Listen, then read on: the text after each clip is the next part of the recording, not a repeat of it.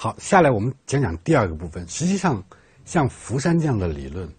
它既然是谈到历史终结，它是谈全世界的问题。所以我们要看看今天的这个全球化的情况。这个全球化不光是以前我们八九十年代谈的那个经济的市场的全球化，它比这个东西更深刻啊。也也许这是一个非常充满动荡和不可知的这样一个事情。全球化到底是什么呢？有一次，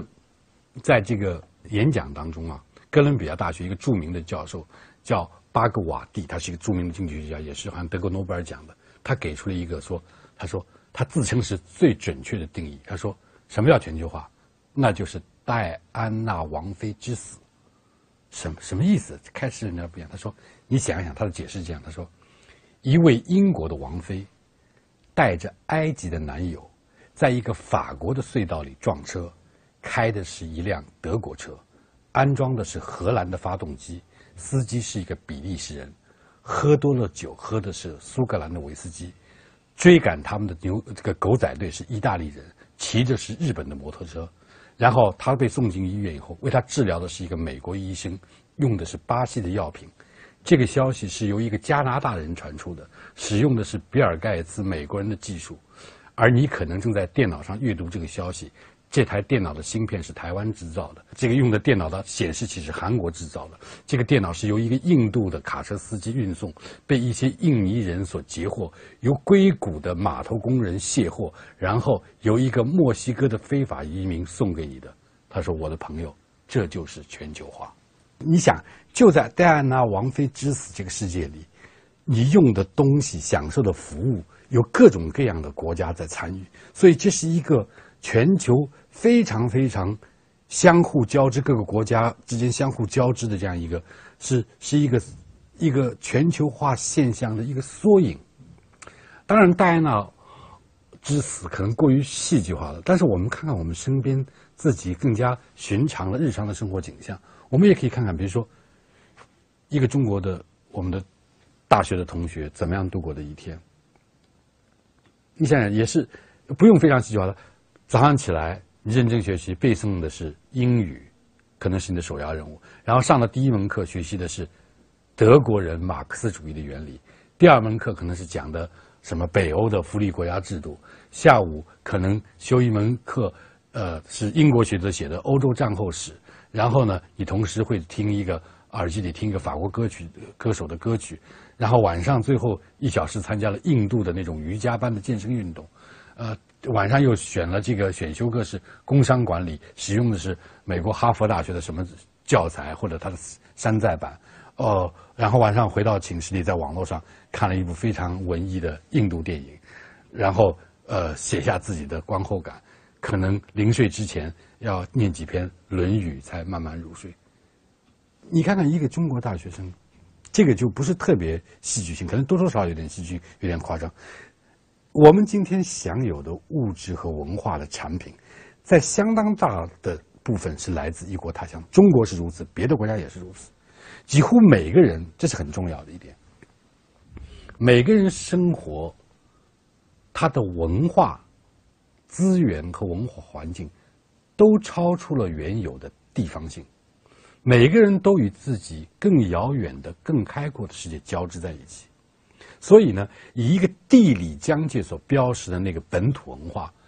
越来越失去了它清晰的轮廓。不是说它不存在了那个那个疆界，但是它那个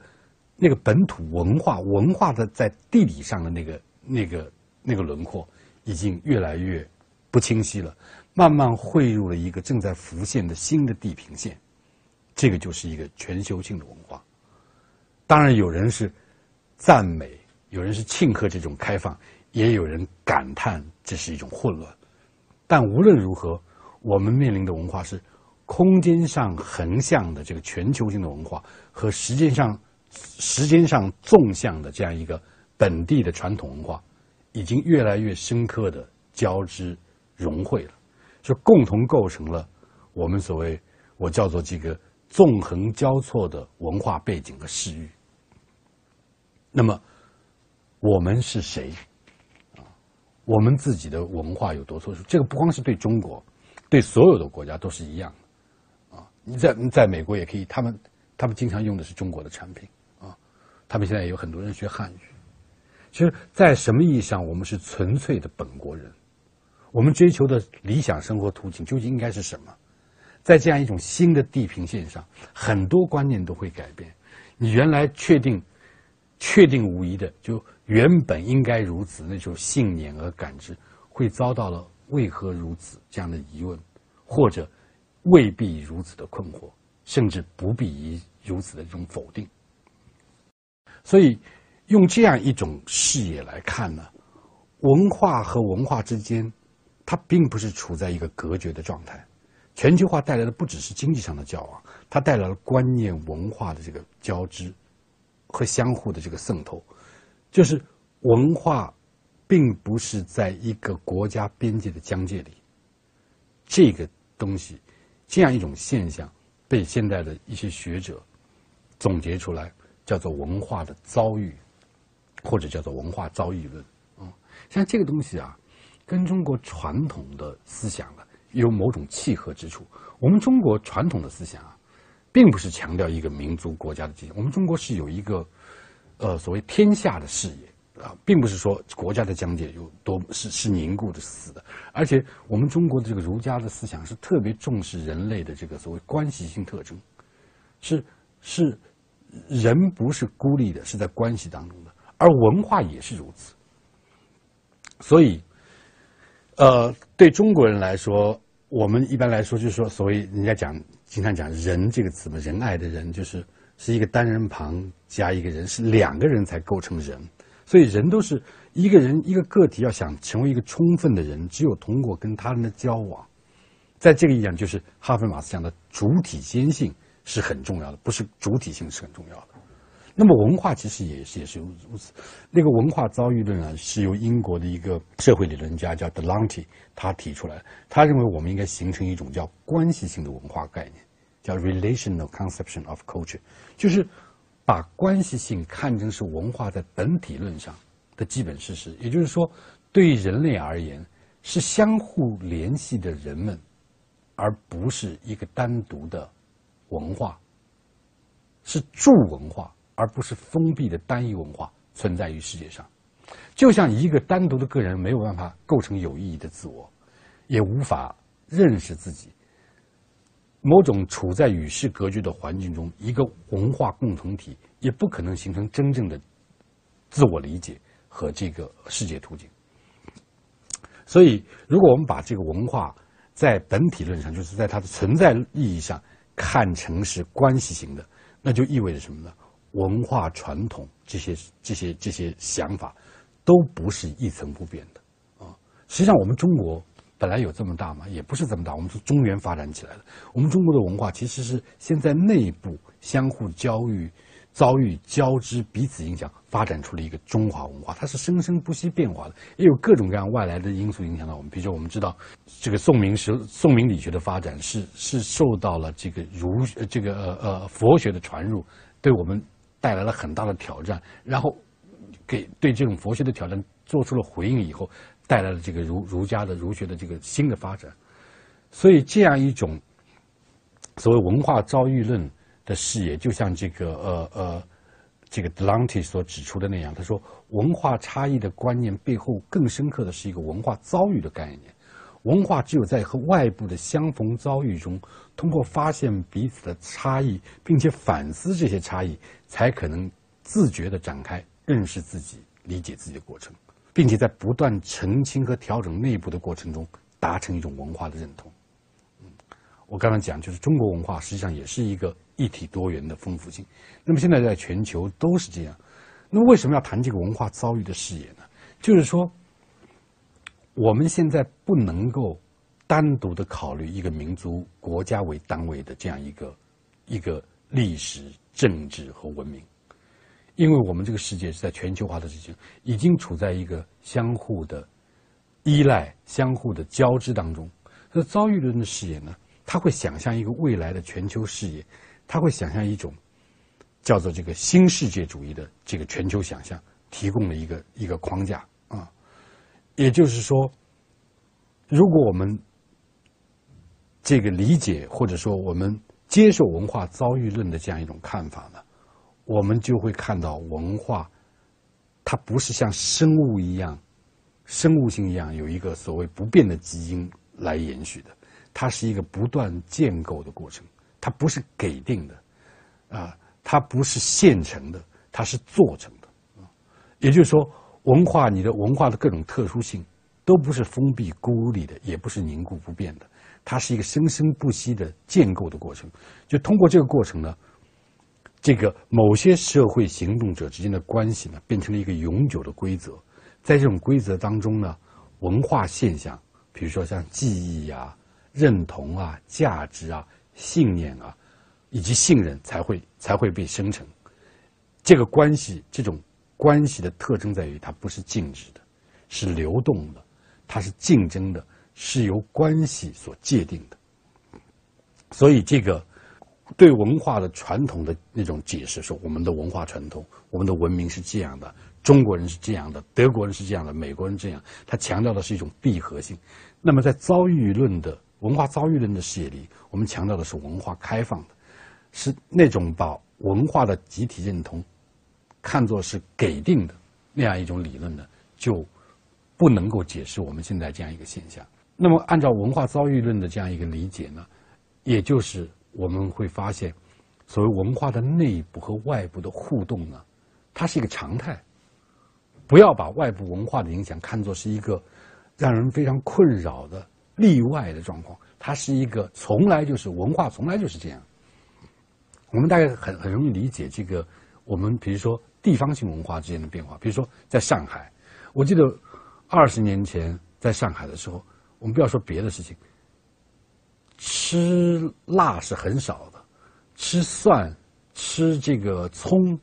呃，吃蒜吧，至少是非常非常少。但现在在上海的这个饮食文化里，我们就有了各种各样的地方性，就是是由于有了更加方便的交通、更高程度的商业化，使得上海的这个各种各样菜肴已经汇聚了全国的这样的来自各种不同地方的多样性，也改变了上海。菜肴文化的本身，而且比如上海这个地方，我们以前有一个对外地人的一种看法，好像某种歧视性东西。上海的那时候，在二三十年前，百货公司这个呃呃售货员说话都是上海话，现在已经很少见这样的情况了。所以文化内部和外部在国家之间也是一样，只不过以前是在一个国内的这种流动，现在在全世界展开了这种流动。就是你要把内部和外部的这种互动，看作是一种文化相互塑造的一种生成过程，这样一种遭遇，这样一种互动，可以开放出文化自我转变和创新的可能性，而不是固守着自己以前有的东西。嗯，所以这样一来呢，就文化一个共同体和外部所谓他者吧，每一次新的遭遇都可能产生新的冲击和启发。我们都可以发现新的参照系和新的视域。我上次举过例子，就说以前中国父母是打孩子的，棍棒底下出孝子。但是由于我们有了新的视域，我们就认为不一定要打孩子，也可能可以可以把孩子教好。那么这就是一种转变。所以通过发现他者，把他者的这样一种视域引到自己的文化当中来，就可以引导再次的这个自我认知，就有可能。松动我们原来的传统对我们这样的一种制约，找到一种新的开放性的理解，这样一种文化的变迁。也就是说，文化的变迁总是处于把外部的因素内部化这样一种过程当中，也就是特别是在与意志文化的这种遭遇当中，才是文化发展和变迁的动力机制。在这个意义上呢？外部既有可能对原有的文化生存构成威胁，是有这样一部分，但是也有可能使文化的发展成为文化发展和创造的资源。这是一个文化遭遇论的视野。因此呢，这个全球化是要求我们从文化相互遭遇的视野当中来理解文化本身，也就是我们可以看到，在这个遭遇论的视野当中呢，文化总是守在一方面是保守的，或者叫守成。一方面在革新的张力当中，任何一种文化都有一种自我确认、自我保存的这一面，但也有自我批判和自我问题化的一面。所以，遭遇论呢，就是将文化的生存和变迁原本当实际存在那个辩证过程揭示出来，强调这个遭遇文化不同文化的接触遭遇，在根本的意义上是内在于文化本身的，这个就帮助我们能够理清内部外部本质过程延续变化、统一和分裂的各种各样的这样一种辩证关系，所以原有的这个内外之分啊。认为文化内部总是一致的、统一的，而外部是差异的、异己的。但实际上呢，文化内部存在着差异和多样性，内部与外部之间也有共同性。所以，差异化的力量和统一化的力量同时在这个文化的碰撞遭遇中呢发生作用，也就因此呢，使这个文化的转变呢成为可能。那为什么要谈这些呢？因为在今天这个全球化的时代，任何一个国家其实很难在孤立的民族国家的意义上来回答一切问题，回答我们是谁，我们要成为谁这样的一个认同问题。认同不光是我是谁，还有我要成为谁。那么，无论是对德国人、美国人、中国人来说，我们是谁，我们要成为谁。你能不面对这样一个全球化的事实吗？嗯，比如说中国人，我们是中国人，我们要成为什么样的中国人？我们能够不面对全球来自西方、来自第三世界、来自印度的那样各种各样的文化的这样一个影响吗？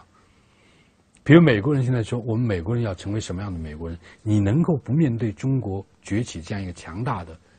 这个趋势和挑战吗？所以在今天这个时代，我认为在任何一个民族国家都不能够完全